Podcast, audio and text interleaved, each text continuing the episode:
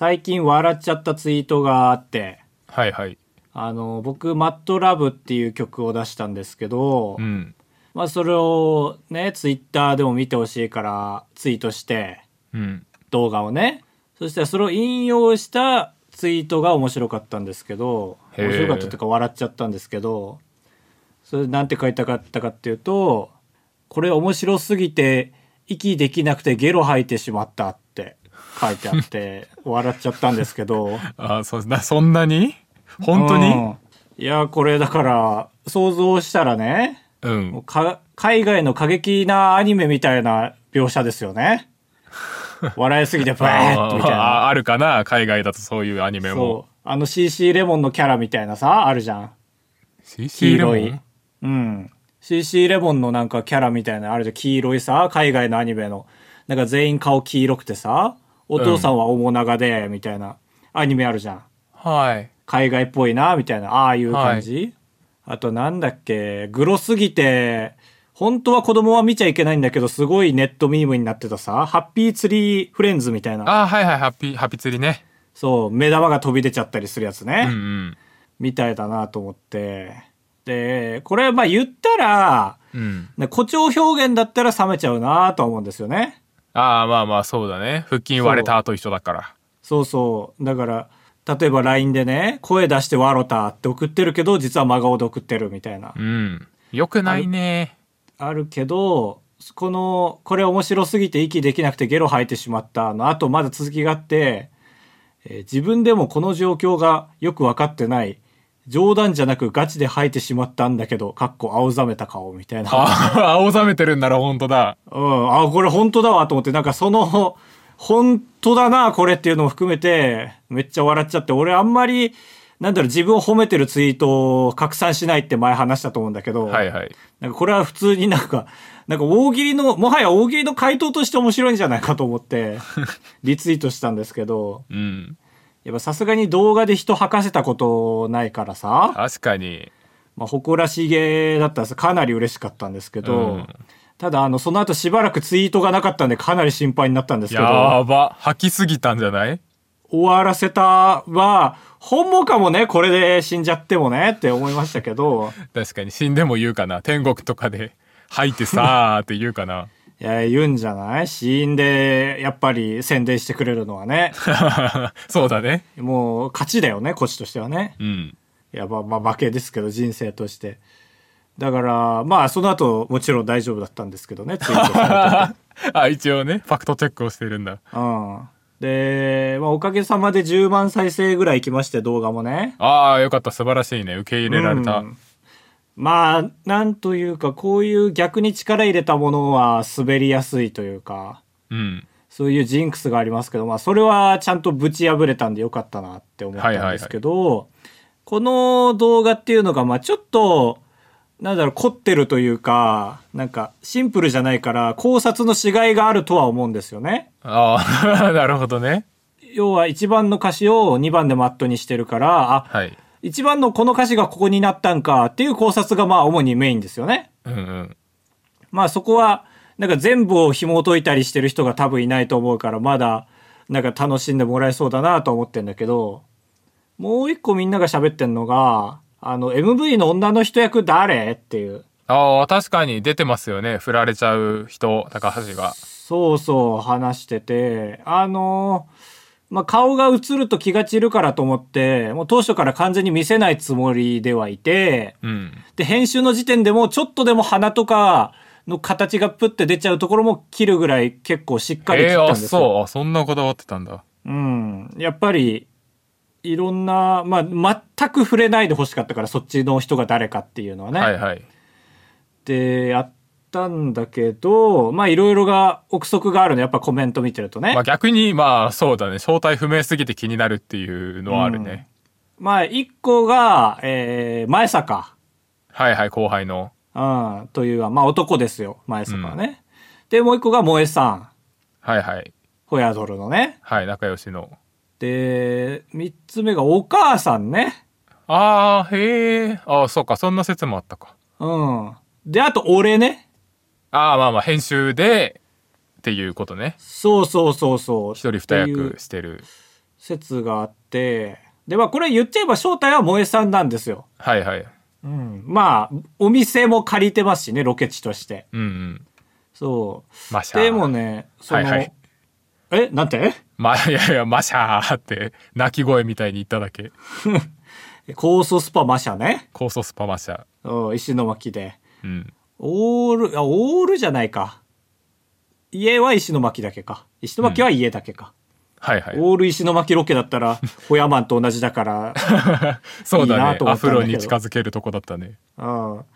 は、だから、僕がね、めっちゃ切ったからね、細かいとこまで。うんうんあの、そうそう当たらないだろうなと思ったけど、予想に反してまあまあな数の人が当ててて、うん。で、これなんでかなと思ったんだけど、これ撮影した当初、うん。これも結構時間かかったって言ったんだけどさ、撮ってから出すまで。その当初ってめっちゃオレンジ髪だったのよ、萌えさんがね。うんうん。だからカツラしてもらったんだよね。あー、なるほどね。そう。ただ、半年ほどかけて、萌えさんの髪型がどんどんどんどんたまたまカツラにどんどん寄ってきて、うん。動画上がった頃には全然意味なくなってたんだよね。あー、なるほどね。今の萌えさんの姿に寄せたみたいな、謎の状況になってるんだ。なんなら今撮ればよかったと思ってそれ見て、はい。被らせなくて済んだもんね。サブらせなくて済んだから、という話がありました。えー、あー、そうだったんだ。皆さん萌えさんだそうです。高橋です。かぶとです。お願いします。お願いします。曲出しましたよ。ちゃんと予告通り。あんまり触れなかった。あれ？前回触れたっけ？ああ、いや、多分触れてたと思う。前回は、そうだね、もう告知してたわ。出しますと。はいはいはいはで、い。ちゃんと出しましたよ、だ。うん。出しましたよ、僕は、かぼつさん。えあなたはどうなんですか？えな、な、な、何？どこの点？曲を出すという点？その、まあ、し販売するという点か。ああ、いや、まあ、そうだね。確かにね。え？ちゃんとねえ、何？YouTuber はさ、はい。まあ、曲出したら動画にするから売るまで割と自動でやるのよ。うん。で、ラッパーの人ってでも即曲にはしないじゃん。売るという方にはね。ああ、まあ、確かに。いつ曲にしてんの？ラッパーは。タイミングとして。え、リリースタイミングってこと？そう。いや、でもすぐ上げる人はもちろんすぐ上げるけど、で、カブトはもういっぱい動画には上げてるけど、曲販売はしてないじゃん。確かにね。結構ラップの世界は、そのフリートラックの文化があって、うん。その、フリーで、営利目的じゃないなら好き勝手使って YouTube に上げていいですよっていう文化がめっちゃあるから、曲作るまではみんな行くんだけど、リリースまで行くとちょっとみんな腰が重くなったりするね。はいはいはい。だから、動画でパッパッパって上げてるやつはもう販売はできないものなんだね。できないか、あのーやっぱり販売したくなったんで5000円で権利買いますって DM を送ればまあできるっちゃできる。え、それ、権利買ったらさ、うん。なんだろう、今まで使ってた人たちは大丈夫なの？その、その人たちは消さなきゃいけないとかはないんかな？とかはない。先に買ってる人は大丈夫で、はあ、えー買ったとしても、なんだっけ、YouTube ライセンス ID みたいなのは取んないでくださいって言われる。ああ、なるほどね。それ問題になったりするもんね。なんか、めちゃくちゃフリー音源なのに、うんなんか番組の YouTube チャンネルがそういうの知らずにやっちゃって、なんかいろんなゲーム配信アーカイブになんかついちゃうみたいなね。はいはいはい、あーそうだね。マークがついちゃうみたいな。はいはい。あーそれ、すごいわ。そう、ルールが一応ある。で、買い切り、買い切りっていうか、独占権も、その普通はだいたい使用権ってざっくり5000円ぐらいなんですけど、安っ。3万円ぐらい出したら一応独占できるが、自分より前に買った人は使っていいみたいな。後ろはもまあうシャットアウトできるけど。そりゃそうだよね。無理だもんね。うんまあまあまあそうだね。うん。へえ。そうなんだ。やればできるっちゃできるね、確かに。マーダーキルは？マーダーキルは、あれはちゃんと俺は販売を見越して、完全フリーのおじさんのを使ってます。販売見越してんのに販売してないんだけど、なんかこれ、どっか、どっかのレーンで不具合起きてる？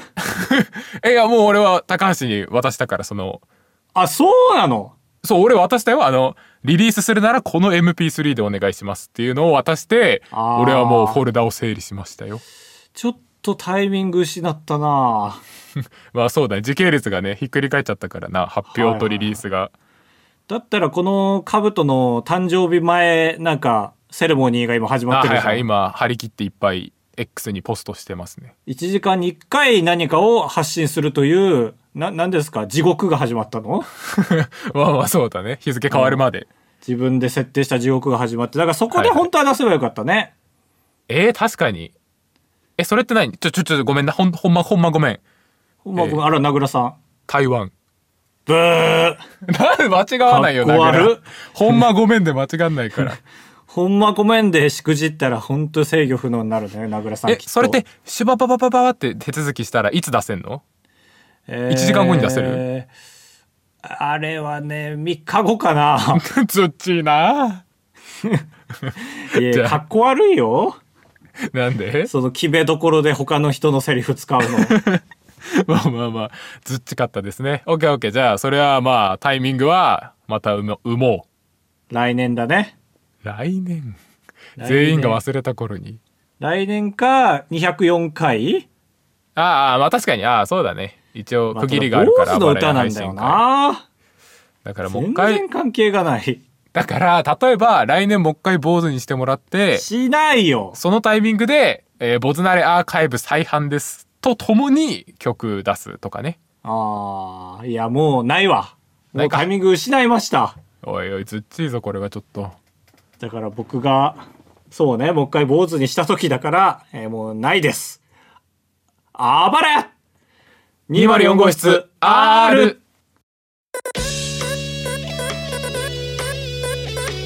当ポッドキャストではバイヤー高橋と兜が生きる上で特に必要のないことを話していきます毎週土曜日夜9時配信 insert, insert. 29歳になってますよこれが配信されてる頃にはいやー、おめでとあありがとうう。うん。2月の8。あああれ詳しいねいやー、予習しましたよ。俺が何ごねると思って？当てないといやー、僕は本当にね、人の誕生日を覚えられない。ああそうやいるねそういう人5人ぐらいしか覚えてないかも、誕生日。えー、すごいファイブボンバーだ5人答えよ5人、そう、俺がし誕生日覚えてる人5人答えようだよ。うん答えて。てれてれてれてれてれてれ。高橋亮4月4日あ、それは省きます。ブーあ省きますか、えー、高橋は省く。水溜りボンドのカンタ4月4、あー、アベボビボーン。あ、それすごいわ。俺も思いつかなかったわ。えー夏目漱石12月12日ブー。知らんわ。月と日が同じ人だけ覚えてるわけじゃないんだ初耳だわ。わかんないよ。誰？お母さんとかでしょ？お母さんお父さん。お母さんピンポンピンポンお父さん知らない。ブー。えー妹、妹ブーボン。えー弟。あ、ビボン、あ、素晴らしい。双子っていうのやっと覚えたね、君。えーあと はそうか。偶然だったけど。あとまあ大悟かな。大悟？あのどの大悟だよ？ウィッシュの大悟。なんで？なんか印象的な日じゃなかったっけ？大晦日とか元旦だった気がするんだが。印象的な日でごちゃごちゃになってるじゃん。なってるけどそうだっけ？わかんない誰？いや、5人っていうのは正直そっちが言ったのよ。5本の指に入るぐらいしか覚えてないって確か言ったと思うんですけど。あ あそうだっけ誰もわかんない。俺もも5って言ったかもしれない。そんぐらいかな、えー本当に。まあ、あと、えっ、と、8年付き合った元カノね。えー、あやっぱ覚えてるんだいつ？夏？えっ、と、11月の24。へえお母さんの俺のお母さん誕生日の2日後だもんの次の日なんだあれ、俺、お前のお母さんさ、何？おいお前あいいかお母さんはバカにしてないのか。そうそうそう舐めてるだけか。そう。おめえのババアだったらやばいけあそのど、話もしてたわ。そうだ。高橋のお母さん俺のお母さん高橋の元カノっていうこの奇跡のあへー3連続なんだな。で、カブトの元カノ？は全然違います。あ、全然違う。ブー。ブー。ボガー。というこあファイブボンバー。失敗。ほんまごめんそもそも4つしかありませんでした。あ、5つあったか。で本当にこの5人のみ、カブトは覚えてませんでした。おい2月の1桁日までは覚えてる。ああいやいや全然いいですそこまで覚いや、えてこれ全然いいですよ、皆さん、ちなみに。本当に覚えられない。えーで誕生日で今収録してる日が2月の7なんでその前日なんですけど、うん。えーオープニングでも高橋が言ってる通りなんか1時間に1、えー配給するっていう配給あの供給の対義語ですけどはいはいはい。映画、映画業界の言葉ね。配給。あそうそうっていうのをえーやろうと思ったんだけどやっぱ2月7は普通に平日なんで俺は、えー仕事をしていましいてやー、もったいないね。見る人も少ない。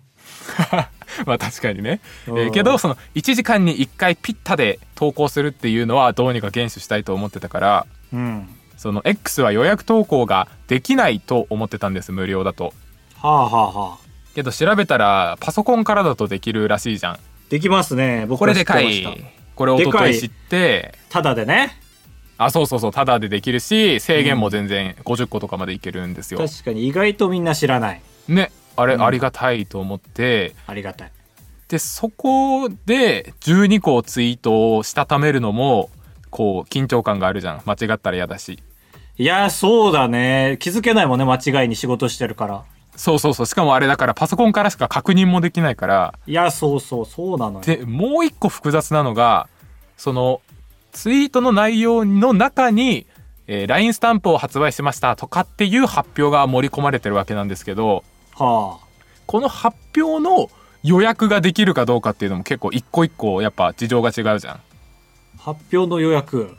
えーだから、えーポッドキャストを投稿しましたっていうツイートをするんだったらそのツイートと全く同じ時間にポッドキャストが投稿されてほしいわけ。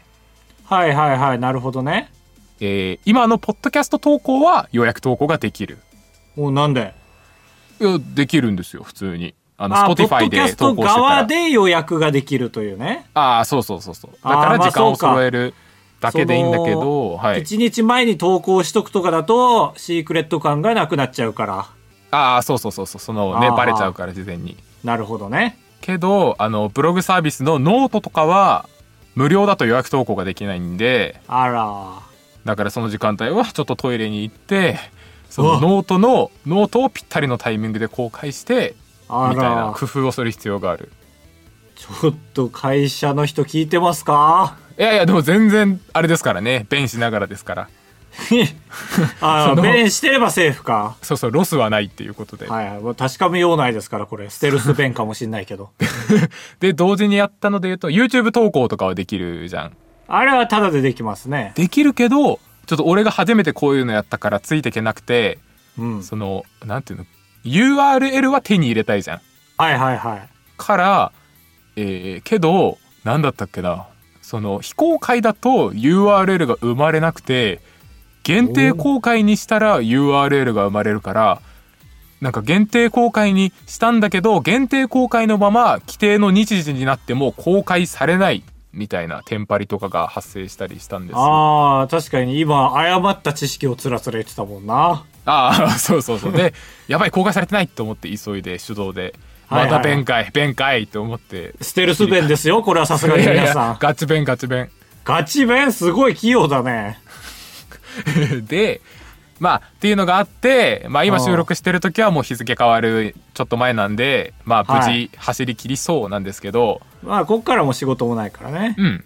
でやっぱ予約っていいなと思ってね。いや、そうね。大事よ、予約めっちゃ。だからそこでふとね俺予約の始まりって何なんだろうって思って最初に予約をやったもの。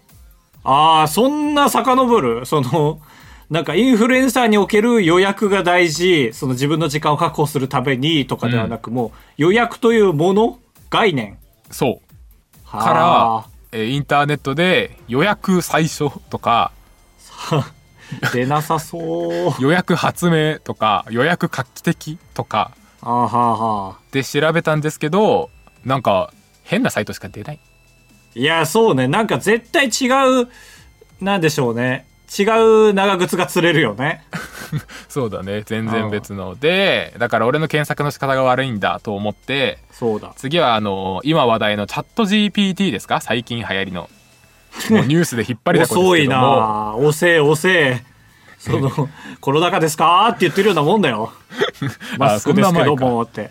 えーチャット GPT に、えー最初の予約は何ですか?」って聞いてもうん。なんか予約と言われましてもえー古代ギリシャからあるっちゃあるんじゃないですか？みたいな返事。あ、でもそういう風には返ってくんだ。ああ一応ねその宿とか。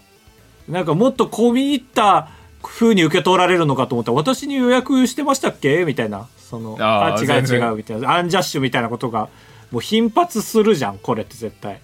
うん。けど一応意図は汲み取った上でまあ、わかんないいっすね。ただ近代で最近で一番予約システムとしてできたと言ったら JR の予約システムですねみたいな言ってくれて、うんなんか中途半端だな。えーこれおもろかったんでちゃんと論文とかいくつか読んで俺 JR の予約システムについて詳しくなったから紹介します。はいはいはい。あー聞きたいです。僕も JR の予約システムについては関心があります。えー JR がまず指定席指定席じゃなきゃ予約いらないでしょ？指定席は？予約？自由席は別に予約いらないじゃん。うん普通の電車は。だから指定席がまずいつ生まれたかというところからで1900年に生まれたんですね、へえ。えー寝台列車。あそうなの。戦争前。戦争前。で、えー戦争になっちゃったから一回指定席の文化が廃れて一回なくなりました。あーまあそれどころじゃないもんね。で復活したのが戦後3年ぐらいの1948年に復活してああでその時は全然コンピューターとかなくてマジで大腸で手書きで予約してたからいやーすごい職員さなんかその論文に書いてたのは一応せめてものフルパワーとしてあの中華料理のんうん。あの回るテーブルあるじゃん。はいはい。あれを担当のものには配備したりしたと そんな iPad を支給したみたいな感じで言われても。みたいな感じでだからその次の大腸に行く時に立たなくてもいいよみたいな、ああもう精一杯の脳だな。えーけど考え方。だダメでしてって当たり前のことを書いてて。まあまあダメというかね限界がね。で実際にシステム化されたのはそっからまた12年後にマルスっていうマルチ予約システムマルスというのが生まれて。あススマブラじゃないんだ。ねこれもコンピューターとかじゃなくてなんか真空管とダイオードとえ？磁気テープでやり取りするみたいな。へえあまあな今のチケットの形だよね。ああそうだね。チケット自体は磁気だから一緒だけどそのうん。パソコンとかじゃ全然ないっていう。へえどう,、まあ、どう操るかよくわかんないな。うん俺もこれは分かんなかった。うん。まあでもちょっとね電子になったね。そうそうそう。でこれが、えー予約システムっていう目線で言うともう同じ時期に海外で飛行機の予約システムはあったんだって。へえ鳥箱？鳥箱じゃない。鳥箱でえバナナマンさんが旅をしていますよ。じゃなくてさ。いやいやちょバナナマン好きすぎてより好みがすごいな。多分一番有名なのはトリバゴっていうそのちょっとフランスの言い方入っちゃってる女の人の CM わかんない。バナナマンがあの面白い帽子かぶってやってる CM じゃないの？それもう最近最近ね本当に。あそうか。そう。まだ駆け出しの頃から知ってますからトリバゴ。トリバゴ、えー飛行機はあったんだけど、へえー飛行機と比べてやっぱ JR は大変なポイントが3つあってっていうのがありましてこれが改めてね明確に書かれるとすげえ納得したんだけど、うん。えー当時の飛行機はその定員しか決まってなかったんだって200人しか乗れないとか。はいけど JR は席があるっていう要素ね。は座席の位置指定をされているという要素。ああ飛行機はなかったんだそれが。飛行機当時なかったっぽい。あもう北順で乗るというかね。そうそうそうライブハウスみたいな。っへえ。ていうところが一つ目。二つ目が、えー途中の駅で降りるかもしれないっていうこれがめっちゃ複雑。ああこれは納得だね。飛行機はもう一箇所だからね行き先は。うん。で昔はそのさらに手書きでやってた頃はこのなんていうの？出発する駅に行かないと予約できなかったらしい。意味わかんなくない？あそのそこに行きたいから予約すんのに。えその行き先に行かなきゃいけないってこと？ああ出発元だった。そう言われると。ってことは始発の駅。ああそうそうそう。だからえー、なんだ今だったら新幹線で例えるなら新函館北斗に行かなきゃいけないってこと？行かないとそうそう。あんまわかんないです。予約とかはその入り口じゃないとわかんないですねみたいな。ええそうなんだ。そで途中から乗ることもできるみたいな感じなのかな、う、うん、そこでいかようにも予約して。そうそうそうそうみたいな。へえで最後の難しいポイントがその座席位置が決まってるということはその4人で乗りたい時はその4人を近い席にしてあげたいっていうシステム。はいはいはい。まあそうね。そう。この3つがすごい画期的だったらしい当時。へえ。まあ確かに飛行機がそこ雑なのは知らなかったな。意外だね。まあそうだね。そっちが意外か。うん。で一番最初に生まれたマルスは、えー東京大阪名古屋に合計12台その装置が設置されてはあはこのデータ通信速度がね俺驚愕したんだけど、えー1秒あたり50ビットなんですよ。あはあ。これピンとこないでしょいや俺わかるよ。めどうだ？でも遅くはあるよねもちろんね。相当遅い。うん、だって今なんてメガビットの時代？メガバイトとかですね普通に。あそっかそっか。バイトかそもそも。そうそそこも8分の1ずれてるしで俺計算したのは今 iPhone の写真が1枚5メガだとしてはいはさっきの通信網で送ったらどれくらい時間かかると思います？画像1枚。いいやー3時間とか？10日。10日！集合写真。10日ですか？そうだね。自分で行って撮った方が早いっつうの。あ確かに確かに。へえ5ビットってそうか。そう。けどまあすごいやっぱ手書きよりはすごい良くてミスもあんまりなくなった。そうだね。まあそうだね。そりゃそうだわ。だって手書きなんか1ビットみたいなもんだもんね、まあえそうだね。あるかない5か。な倍か。まあまあそれで言うと。でその5年後に緑の窓口ができてはでその時点でもそのなんかね電車が流行りすぎてこっちが用意してるテープを上回っちゃったんだって席の数があ、はあはあはあ。はだから保存をしたいんだけど保存の容量よりも席の方が思ったよりすごいスピードで伸びるから追いつかないみたいなのが10年続いたらしい。ああ緑の窓口を増やしすぎたがゆえにね。そう追い気に増やしたらその日本中の指定席は1万個あるのに、うん。セーブデータは5000個しか取れないみたいな状態が10年ぐらアい続いて。ホだな。サーバー弱っ。いやすごいよねそういうことだよねサーバーが弱すぎってことだよね。そうそうそう。でサーバーを足して足して足してって本気で足しても座席も増えて増えて増えてってなるからうわ。そのいたちごっこが10年ぐらい結局やってて。もう富岳ビスビスコサイズのが多いんじゃない？絶対。なななんて言った今？富岳あのスーパーコンピューター？スパコンのそれがビスコサイズの方がでかいよね絶対。そうだね。うん。富岳ビスコサイズ富岳ビスコサイズちょっともらってったぐらいの方が。はいはい本当にそう。1個ちょうだいのサイズ、はいはいはい。えーすごいそうだよね。俺の目の前にある USB の方が多分あるもんな。いや圧倒的にある。いやーすごいわ。やっぱりデータの進化って、ね。でここまで来たら、まあ、あとは、まあ、今のように発展していったで終わってましたけど。よく JR 流行ったなそんなんで。いやほんとすごい。めっちゃミスあったらしいよやっぱ当時は。台帳管理だった時、今もミスあるよ JR ああ予約システム使いにくい。いやいやいやでも間違いはないでしょ？いや大解約だよ本当に。大解約。いやいやそこはねちょっとすいませんけど高橋さんが黙ってほしい。あそう。俺はエンジニアに優しいからなんか意図があってそうしたんですよね。って解釈してあげることにしたから、でもそう一個前が良かったのよ。まあこのまあみうんなんか10%引きの席が空いてるかどうかをもう一目で見れたんだけど今横横横横次次横戻るあ戻ったらなんか次へで出てこなかった席が出てきたええってなるのよあそうなんだこの最後に起きた現象が一番腹立つ。この、次へ次へ次へで全部見れるわけじゃないの。なんか、タイミングよく戻るを押すと、なんか一個飛ばしてたりすんのよ。へえリズムゲーの要素もあるんだリズム系の要素もある。ないだろいや、ある。さすがにないだろいや、本当に解約、大解約。まあ、その歴史を聞いたらちょっとグーってなっちゃうけど。いやそうそう本当に予約予約はそっから説明してほしいな何が悪くなった何が良くなったまあね発表してほしいよねうん。まあそこから俺の誕生日にまでつながってるわけ JR から結局やっぱ予約はじゃあ JR なんか？多分。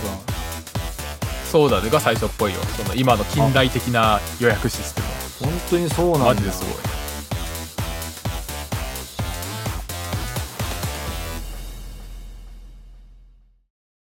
AI 歌謡祭のコーナー。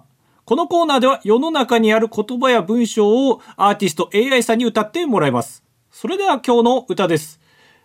AI でバレンタインバレンタイン。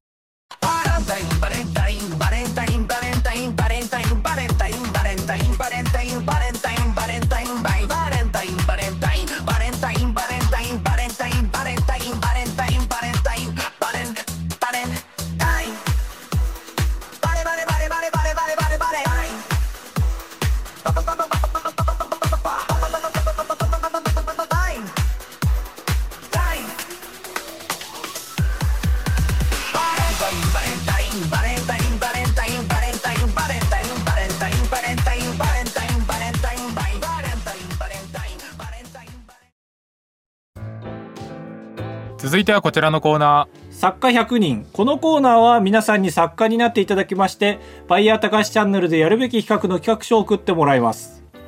早速参りましょう。ラジオネーム、んだんだずんだ。ーずんださんタイトル。日本唯一の絶叫マシン、メカダンスを360度カメラで撮ってみた。はいはいベニーランドにメカダンスというアトラクションがあります。イメージとしては、メリーゴーランドの外側に向けてベンチを吊り下げて、それを揺らしながら高速で回転するような感じです。どうやらこれは日本でベニーランドにしかないらしいのですが、これを360度カメラで撮影したら、見たことがない映像が撮れるのではないでしょうか。という。へえなんか俺は見たことあるけど、多分、多分海外だな。ミスター・ビーンでなんか出てきた気がして。あいいじゃん。昔のそのガチで安全制御が今より緩い頃にのみ許されてたやつ？なんかな。楽しみそういうの。好き。まあ確かに、例えばタワーオブテラーみたいな上下の絶叫マシンだったり、うん。推進力が前に進むジェットコースターだったりはありますけど、これは遠心力が推進力なんですよね、人間のなんか持ってかれる方向というかね。うんうんうんだから確かにあんまり見たことない。だから景色はやっぱ外なんですよね。人が外を向いてるから。はいはいはいあ、でもちょっと、なんか上下に揺れてるなどうなるんだろう、俺。あんまり想像できなくて、これを360度カメラで撮った時どう映るか。確かにわかんない、ね、どう回るやってみなきゃわかんないかな意外とそうなのかもしれないね。ぐるぐるぐるぐる回るんかな。そうなんか万華鏡みたいになるかもね、なんかわからんけど。あはいはい。確かにあるかも、ね。超魚眼みたいなことだもんね。うん。えーありがとうございます。ありがとうございます。続いてランドルトカンさん。己の経験を後世につなげ俺の孤児生語クイズ漁夫の利矛盾など実際にあった歴史的エピソードをもとに作られた孤児生語。皆さんにはそれぞれにご自身の過去の経験をもとにオリジナルの孤児生語を作っていただきます。その言葉の意味をお互いにクイズにして出題し合います。なるほどね。というコーナーね。これは面白いですよ、そりゃね。うん。これはだから絶対やったら面白いんだけど、なんとか、いろんな人が面白いと思う、なんだろう、引きをどう作るかというところですよね。そうだね。やっぱ辞書作るしかないか俺らで。ねゴールを高く設定しすぎると今度は俺らの腰が重くなるんですよね。皮肉なもので重腰だね。ね古事成語で言うところの。重腰、重腰、重企みですよ。はい、はい、面白いほど腰が重くなる。なる重い企画っていうことですよ。っていう。ね。なるほど。まあだからはい。どう、ね、オリジナル古事成語を作ろうだとちょっと引きとしては弱くて、さあどうしようっていうところだよな、会議的には。まあね古事成語っていうのもね、学生の人の方が古事成語になんか引きがあるんじゃないかな。なんか大人になると古事成語からちょっと離れちゃってさ、まあどうせつまらんでしょうって思っちゃう傾向があるというか。はいはい、うん。はいまあ、中学生ぐらいが一番あれだね。パードゥンにはまるのと一緒で。はいはいはい。パードゥンめっちゃおもろいから。古事成語習いたての方がね。そうそうそう。キャッキャッキャってなる。ってなると確かにうちの視聴者層とはちょっと相性が悪いですね。ありがとうございました。ありがとうございます、えー続いてラジオネームひーちゃんさん。タイトル「リアルジオゲッサー」ジオゲッサーというゲームはご存知でしょうか？そのゲームをモチーフにした企画です例えばカブトさんが出題者の場合は高橋さんがカブトさんのリアルタイム映像を見つつ、カブトさんに指示をして移動させて、カブトさんがどこにいるかを当てるというものです。という。はいはいジオゲッサー。なんか、ジオってつくゲーム俺違うのでなんか知ってるのがあるな。なんか宝探しゲームみたいな。へえなんかアプリを使って隠してあるのよ。なんか、この世界中にいろいろね。うんでなんかメモを隠してあったりとか、うんなんか正直合法なゲームなのかって思いながら見てんだけど、う ん見とんかい普通に私有地とかのベンチの裏とかに隠したりとかしてあって、これ怒ったらダメだろうってなるけど、まあなんか世界的に流行ってるね。ねそういうの東海オンエアとかもやってた気がするな。あ楽しそのジオだね。だから宝探しみたいな意味なんかな。だからまあ地理みたいな意味かもね。ああなるほどね。はいはい。規模感がわからないよね。リアルタイム映像を見つつ日本を舞台にあるっていうのだと思う。で俺がいきなり電話かけて LINE のビデオ通話の画面にしてはあはあでここどこだだってクイズ出して前に前に前に右そのカフェがある方みたいな。なるほどね。ってことですね。意外と標識さえ見れれば まあ確かにねちょっと難易度調整むずいから、まあ、めっちゃ山奥、本当に死ぬ寸前の山奥とかに行けば難易度を上げれるって感じか。そうだね。カブトを頑張らせればね。そうだね。じゃあそこから1 0キロまっすぐって言って指示だけして なんかシャワーとか浴びていいもんねこっちは。そうだね。ああいいね。はいはいよくないわ、はい。ありがとうございます、ありがとうございます。えー最後牛乳さんストップモーションクイズお互いが作ったストップモーションの映像を見てその映像が何をしているのかを当てるクイズです。最初の1枚だけで当てたら100ポイントで使う枚数が増えるたびにポイントも下がっていきます。うん。ストップモーションね。面白いよね。うん。学校祭でやりがち。はいはいはい。宙をあの足が曲がってジャンプした状態で教室の中を移動するでおなじみのストップモーション。ありました？オタクの学校も。ねえなえー、なんでありがちだって分かったの？高橋がありがちって言ったからそうなのかな と思ったよ。かわいそうに。そうなんだ。なんかそういう発表する系がなかったですよねかぶさんの学校って。学校はそうだね。なんか TSUTAYA で借りてきた DVD をそのまま教室で上映するとかやってたね。ええそういう会があるの毎年？えあ学祭でね。学祭の出し物としてうん。映画館やろううちはって言ってそれやりました。ああなるほどね。その、なんだろう教室展示みたいなところか。あそうそうそう。えー、それってこうですか？大丈夫です。あ順法大丈夫。精神はあるからすごい調べた。営利目的じゃないからね。精神？はあるから？精神の順法法を守ろうという気持ちはすごいあるからうちらは。はいはいはい。へえまあそうだそのよね時の法律だと大丈夫だっったのかな？その時の法律だと。今はちょっと分かんない。今は責め立てないでほしい。その時は大丈夫だったっていう結果が出てる、まあうん年齢明かしてるから何年の頃の話か分かっちゃうとは思うんですけど。うん。なるほどね、はい。ありがとうございます。ありがとうございました。カブスさん採用ありますでしょうか？あーストップモーションクイズ。ああおめでとうございます。えー、意外でしたね。うん。面白そう。1枚目で当てこれでも相手に当ててほしいのか当ててほしくないのかがちょっとむずいですけどそうねまあ俺だったら、難しくあえてすることはしないかなとは思うけど、そもそもね難しいよね。ストップモーションが面白いから1枚で見せられてもまだ面白くないっていうのがあるというところちょっと採用したところ申し訳ないんですけど懸念点だけ伝えときますけど、まあ画像画像1枚あたり1回回答 OK とかにしてね、そう。まあサムネがむずいんだよね。まあ、やっぱあの膝曲げてるやつでしょ。膝曲げて空を飛んでるように見える画像ですよはいはいはい。まあ、だから、これはサムネのために、ちょっとロケ地を頑張った方がいいかもしれない。一人は山、一人は海に行く、うん。みたいな感じで、ちょっとサムネが弱くなることが明確なので、うん。ちょっとお金かけて頑張るっていうね。はい、そういうのを考えますよ、もうこの5年目は。いいねストップモーション、えー高橋さん採用はありますか？えー、メカダンス。あー出た。ベニーランドシリーズベニーランドシリーズは一旦もらっときますよ。まあ そうだね。大事に取っとこう。使おう。いやー、撮りたいんだけどなベニーランド。ベニーランドでも冬ってあんまシーズンじゃないでしょ。春までは待たなきゃいけない。でもなんかこの前、なんだ、タダで入れる期間みたいな、あ確かに。やってたから、まあ、実際お客さんは少ないだろうからうんうんうん。の努力だろうけどね。はいはい。どうやって知り合ったらいい？ベニーランドと。だから TikTok にコメントを地道にするかな。渋谷？渋谷そうそう渋谷さんね。渋谷さん、そうか、渋谷さんから陥落させていくか。まあまあ実際広報だろうし。あ、まあそうね。ねチャンス。えー、コミュ障なんだよな。うんでも渋谷がすごいから大丈夫。いやいやこっちは、あっちがすごいほどちょっとイケメンになっちゃうんですよ。逆にそうか。まだわからないのそれ。えー渋谷すごくないから大丈夫なんか好き勝手言ってました。えー、集え。解活クラブに行った話とレジの人に文句を言う話。タブトです。お願いします。人生と呼ぶにはあまりに薄い人生。高橋です。お願いします。あばらや。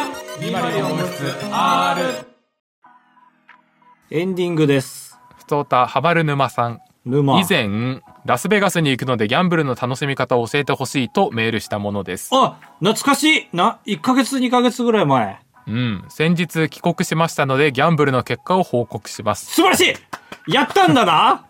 そうだね。まず軍資金ですがうん。さすがに何十万円も用意する勇気はなかったので過去の出張で余らせていた100ドルを軍資金としました。おーいいよ。1万5000ぐらいね今回は期待値が高いと友人におすすめされたクラップスで遊びました、初耳だな。えースロットとは違い勝敗が決まるまでにある程度時間がかかるので少ない金額でも長く遊べるゲームです。あなるほどなるほど。小1時間遊んだ結果60ドルかけて45ドル負けました。あー負けてるな。ちゃんとちゃんと負けそうなぐらい負けてるな。あでも全部なくしたわけじゃない、ねこれすごいよね。あーえーこれは勝ち越したタイミングで調子に乗り引き際を見誤ったのが原因でした。あでもこれ書き方的にはあ違うか。一発で60ドルってわけじゃないか。積もり積もって。濃いよね。最終的にあー15ドルしか取り返せなかったみたいな手元に。あでもでも初めから60ドルっていうアッパーは設けてたんだね。あー自分の中でね。うん。40ドルは今手つかずだもんね。うん。素晴らしいえーそしてその後やけくそで座ったスロット台に5ドル札を入れたところ5分足らずで90ドルにまで増えました。おーすごい。マイナス10ドルまで持ち直した。え？ー90ドルあ 5, 5ドルが90ドルに増えてる。あーすごっ。だからめっちゃ勝ってるトータルでも。そうだね。今85ドル勝ちだからあ全然勝ちだわ。うん、えー勝てて嬉しかった反面凄まじいスピードで自分のお金が増えたり減ったりする状況に気持ちがついていきませんでした。おい素人すぎるだろさすがに。おいそして赤ちゃんかカジの赤ちゃんか。このタイミングでカジの赤ちゃんの私はこれ以上やっても絶対ろくなことにならないと悟ったためここで撤退しました。おいカジの赤ちゃん。でもカジの赤ちゃんが幸せになるこの世界は えー最終的に今回は65ドルかけて105ドル回収という結果になりました。ちょっとこの人難しく書いてくれるんだよな。要は40ドル勝ちってことだよね。えーまあカジの赤ちゃん的には65ドルかけて105ドル回収という結果ですかね。で手つかずの40ドルがあるってことですよね。ああそうだそうだ。ああそうかだから用意した100ドルはもうこの際どうでもよくて結果65ドル使って105ドル返ってきたってことね、はいはいトータル40勝ち40が素晴らしい。い初めてギャンブルで勝つ経験ができて面白かったです。やーおめでと報告は以上。うへえうん。そっか。いやー100ドルか。いやでも初めてならそれで素晴らしいよね。うん、結局トータル1時間ちょっとで40ドル増えてるわけだからバイトするより全然いい。40ドルは、えー6000円ぐらい。6000円ぐらいか。ああすごいよ。あるあるそんぐらい買ったこと1時間で。そその時みたいな感じか。まあ感覚としてね美味しいご飯食べちゃおうかなっていう感じ。そうだね。まあこの金額感で聞くと普通に日本でもあり得る体験だよね、ああまあそうだね。全然競馬パチンコぐらいに聞こえちゃうよね。ラスベガス感はあんまない。まだ世に出してないけどさなんかはい。俺とカブトで順番にパチンコ打ちに行った時あったじゃん。はいはい。あん時は10分で6000円買ったもんね。買ってそうそう。俺は5分で1000円ぐらい買って、はいはいはい。あの日すごかったな。あの日そうだね。つまんなかったね。俺が勝ってお前負けないんかいって思ったもん。確かにな。なんかおもちゃのアンパンマンスロットやってんのかと思ったね。当たりすぎて。ああなるほど。だからいやまずいや、ハマる沼さんは素晴らしい。ハマる沼という名前に見合わずハマらずに帰ってきたんですけど、ちょっと名前絶対変えてほしいんですけど、これは。だから、やっぱりカジノらしさを味わうためには軍資金から変えなきゃダメだね。高橋はねそれずっと言ってるからねカジノに行って爆負けしてスーツで膝をついて泣きたいみたいなことをずっと言ってるから。誰だそれ言ってたの？俺か？うんそうそう言ってたって。いやいや、俺は勝つことを想像するってさすがに。でも膝をついてさーって言ってたけど膝をついて勝つのかな？よえー皆さん、シャープ何の話か教えてください、これ。ろしくお願いします。いや、俺は10万持ってくな。うーん10万ドル？10万円？あええんかいドルかと思って聞いちゃった、いやもう無理よ。1ドル150円の今、暗算できないんだから。円安のせいみたく言うなよ。無理無理無理。10万円なら何ドル？だいたい600ドルぐらい？そうか、そうだね。ああ、早っ。いやさ、頭いいな、俺。自分で？ああ、おめでとおめでとうございます。えー、ふつおたありがとうございました。続いて、えースービーさん。う。あスービー。友達？いやいやいや、なんか、その、子さん、子さんってあんま好きじゃないけど、うんずっといるスー子さんっていう人に似てたからね。偽物だと思って。えー突然ですが、お二人とも雪国出身、私は非雪国出身として平和協定を結んでもらえませんか？ええなんか、なんか睨み合ってますっけ？僕らって。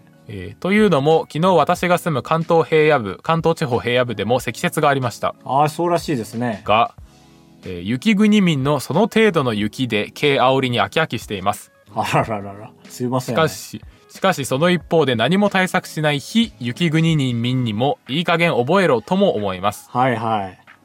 もう毎年このくだりはやめにしませんか？そっちが言い出したみたいな感じで言うなよえ。ーこっちはずっと言ってんだ、それを。雪国ご出身のお二人の意見が聞きたいです。ああ。まあ、それで言うと正直、うん。この一連のツイートというかトレンド、はい。全然関心がなくて見てないんですよね。え？ーあ、そう、俺めちゃくちゃあるよ。あ、そう。ニコニコ、あの東京大雪だったじゃん。はいはいはい。もうニコニコで、もう調べてるもん。あの、X で。でそれは関東民が不幸雪になってるのが嬉しいということ？いやいや、関東民が雪で喜んでくれてるのが、俺も嬉しいって思って見てああ。で喜んでるのがっていうね、この人の話じゃなくてね。る。うんうん、ああ、そうそうそう。ああ、なるほどね。全然興味ないな、なんえか。ー、なんか怒りが湧いてくるとかの次元じゃなく、なんか、あ、な、な、な、何言ってんだろうって最初わかんなくて、よくよく調べたら、あ、あ、関東で雪が降ったっていう話なんね。そうそうそう。えーあまり東北そんな降ってなかったから。はいはい。まあ確かに、えー結婚するカップルがその日に写真を撮る予定で、うん。雪が降ったから中止にしようっていう案も出てましたが、新郎の私の独断で観光しましたって言って、すごいいい写真撮ってるみたいなね、雪の。あれ、寒そうだったよね、神父さんね。まあまあまあ、そこで炎上したんか知らないですけど、とか、あの、渋谷のハチ公のところに雪で作った、えハチ公の子供、お子さんかな？うん。とお孫さんかな？がいたっていうハッピーニュースもあったわけですし。その、最初に作った人がいて、いたからもう一個ちっちゃいの作りました、みたいなね。そうそうそうそうそうそう。あーあ、まああれは見たな。えーね。うん。バーって言って流しながら、ああ、よかったね、と思いながらあ。そうなんだ。俺ズームしてみてよ。ええ そんなに嬉しいかね。えーうちらはもう平和協定を結んでいます。そうね、怒りね。まあ電車止まったりしたんかな。え、めっちゃしてたんで。確かになんか、まあネタツイートだろうけどさ、うん。薩摩川 RPG がその R1 会場にたどり着けませんでした、みたいな。はいはい、あー、見た見た。あげた。これがお、俺は、ネタだと思わないからさ、雪国いやいや、俺もちょっと分かんなかった。そう本気かなと思っちゃった。なんか準決勝の、なんだ通過者見たら通過してたから、ね。いいネタ分かりづらって、その雪国民はね、みんな思ってましたけど、えそれぐらいですね、俺が怒りを思ったのは。ー、薩摩川のみ？怒った薩の摩川のみ。まあ、だって、雪国の電車がすごいんだから、本当に。あの雪の中走れる設計にしてあるっていう。そうそう、あれは設計の話ですからね。その雪重視か、晴れてるの前提でいっぱい運ぶ重視かっていう設計の違いであって、能力の違いではないんですよというだから、ですねむ。しろ関東の人がやんやんやんやん騒ぐから、そのこっちも、じゃあ対策しろよって言ってるだけであって、我々から早く対策しろよって言ってるわけじゃないかもしれないね。そうだね。そう、むしろ関東の人が文句をブーブーバーバー言ってるんですよ。俺はそこまでは言ってない。ああ、そう。うん。えなんかでも、うちの視聴者の中にもさ、はい。この雪の中投投稿させるとは人間の所業かみたいに言ってて、はいはい。たれんなとは思いましたけど、いや、だから、いやいや、電車が走んないんでしょ？じゃあしゃあないでしょ？いや知らん、行けよ、雪ぐら 電車がいで。、電車が走んないの。うんまあだから、うん。俺らは行けよって言うけど、関東の人がこんなんで出社させるなっていうのは、まあネタだと思って見てますよ。あーまあまあまあ人にもよりますけまだ本気なんだろうな。どねそうだと思います、ちょっと。まだちょっと保留でお願いします。えー僕は結びます平和協定ありがとうございましたはい。やっぱり、みんなが同じ方向を向かないと協定って結べないんで、結べません。あねはいえー、ふとたは以上ですあばらや204号室ではメールを募集しております。各 SNS のプラットフォームの、えー URL、えープロフィール欄に、えープラ、えー頑張れ頑張れ頑張れ頑張れプロ、プロプロプロ、えー、あれヘリコプターヘリコプターが来ましたプルプルプルプルプルプルプルプルプルプルえー、みんなよろしくです降りてきましたね、高橋が。ということで、よろしくお願いします。お願いしますメッセージボズナレのアーカイブは終わっちまいました。残念。あー残念ということで、え現状宣伝できるものは、えーマットラブ。えー僕はどっちかというと曲を買ってもらえるより YouTube 再生してもらえる方が嬉しいです。売っといてたんですが。はいはいなるほどということで、えー YouTube プレミアム入ってください。お願いします。お願いしますということでした。どうでしょう？えー、寒いねなんつって寒いね。なんか12月よりやっぱり今の方が寒いよね、毎回。なんか雪降んないけど寒いのは寒いって感じですねなんでだろうね。もう春来るはずなのになんで今寒くなるんだろえー、確かにう。わからないんだよなわかんないまま。まだかやっぱ雪国もわからんことは多いんですよ、このようにね。ね暖冬相当うん。でもしょうがない、うん関東の人もね。ね仲良くしようやうん。だから、こういう雪が降った時は、カナダとかアメリカとかみたいに、もう会社が全部休みになるみたいに確かになればいいよね。あだってあそうそうそう対策してないんだから。優しいそうそうそういう世界になってほしいうん。残念。ありがとあ、言ってくれて？う 違う違う違う。仲良くしてくれてありがとうでしょ関東のま方に。あ、